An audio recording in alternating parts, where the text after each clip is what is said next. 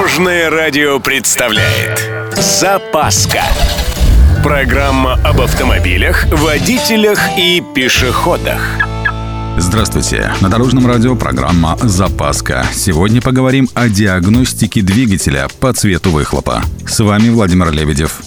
Поехали! Выхлопные газы – довольно информативная вещь.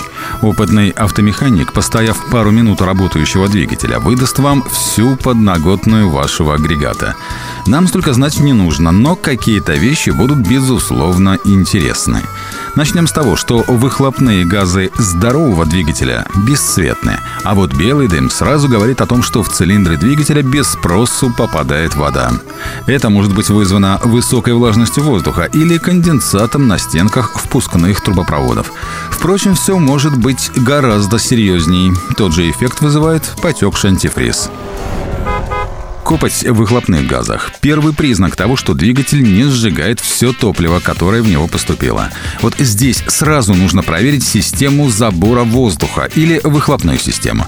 Также проверьте давление наддува на дизелях с турбонаддувом, регулировку клапанов, компрессию в цилиндрах, состояние системы охлаждения и уровень масла и наличие следов прорыва газов в картер. Ну или бегом в автосервис. А теперь о сизом дымке. Тут все просто. Сизм дым делает масло, сгорая вместе с топливом. То есть масло, вопреки замыслу инженеров, попадает в камеру сгорания. Опасность такого вторжения тем сильнее, чем старше и изношеннее двигатель, а значит и уплотнители клапанов, маслосъемные кольца и цилиндропоршневая группа в целом.